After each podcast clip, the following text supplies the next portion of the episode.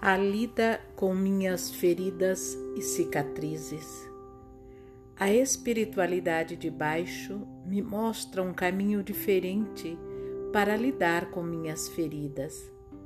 Cada pessoa carrega algumas feridas que sua vida lhe causou.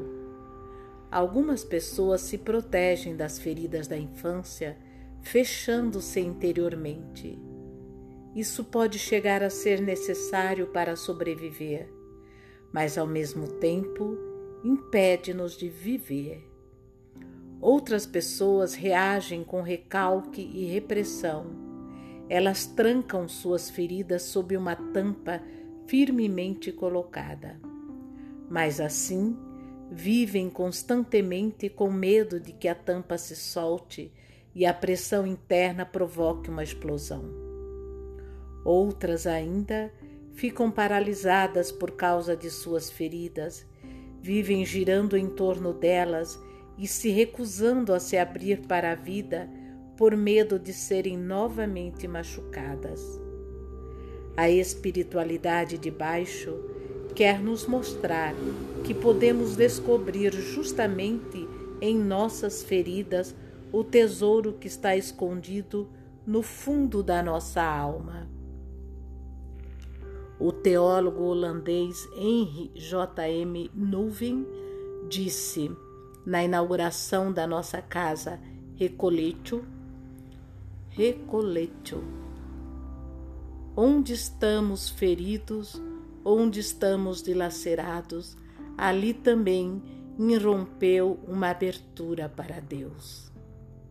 Ali estamos abertos para encontrar nosso verdadeiro eu por meio das minhas feridas, descubro quem realmente sou. Posso entrar em contato com meu coração, tornar-me vivaz, descobrir o tesouro do meu verdadeiro eu. As feridas despedaçam as máscaras que estou usando e expõem meu verdadeiro ser. É verdade que o caminho dessa espiritualidade de baixo não é tão fácil pressupõe que eu faça as pazes com minhas feridas, que eu considere minhas feridas as minhas melhores amigas, que me mostram o caminho para o tesouro dentro de mim. Ali onde eu estou ferido, eu também sou verdadeiramente eu.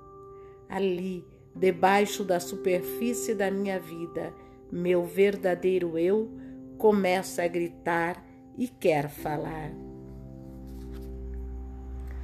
A vida nos decepciona constantemente. Estamos decepcionados com nós mesmos, com as nossas falhas e os nossos fracassos.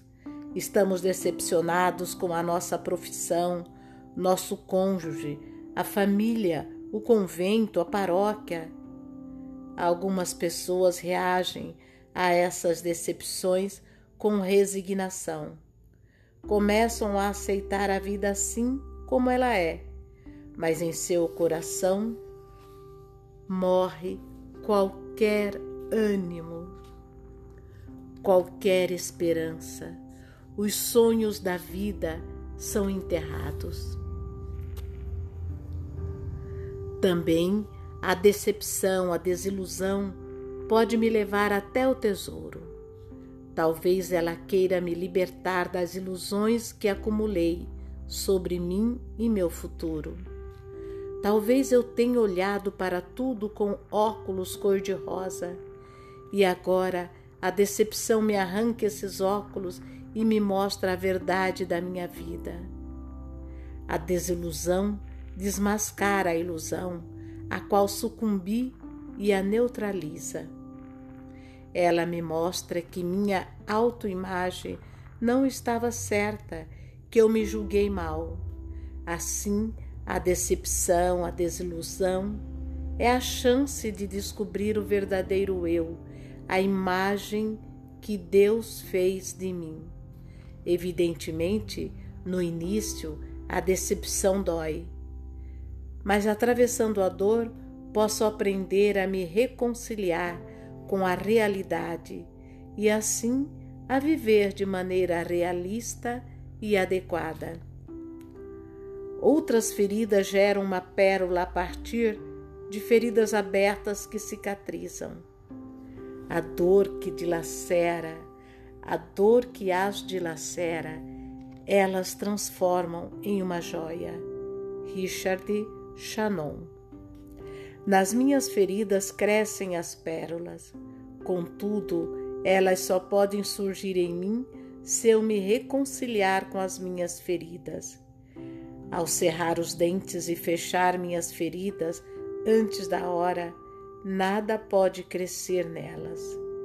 Entrar em contato com a minha ferida é muitas vezes dolorido. Sinto a impotência de me livrar dela. Ela sempre estará em mim, mesmo que fique cicatrizada. Mas se eu aceitar a minha ferida, ela pode se transformar em uma fonte de vida e amor. Ali onde estou ferido, também estou vivo. Lá sinto a mim e aos outros. Ali posso deixar as outras pessoas entrarem na minha ferida, possibilitando um encontro e um toque que podem curar também o outro. Somente o médico ferido pode curar.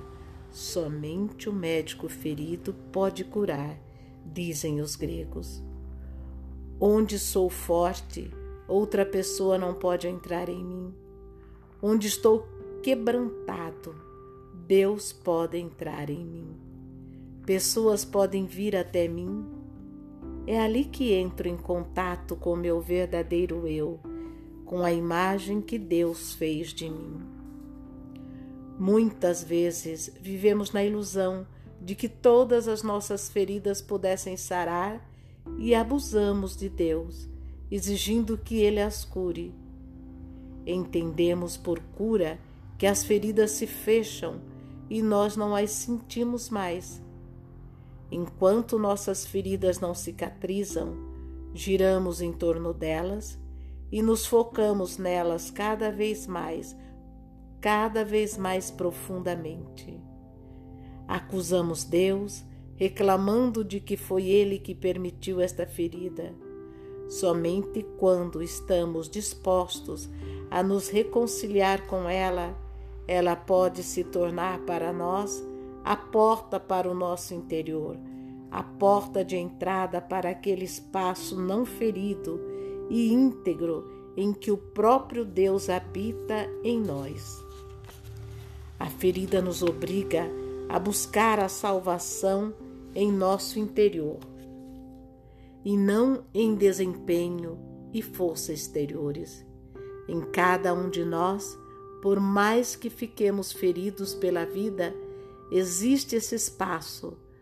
São o Santíssimo, ao qual somente Deus tem acesso. Ali poderíamos experimentar o Deus que cura em meio a toda a nossa dilaceração.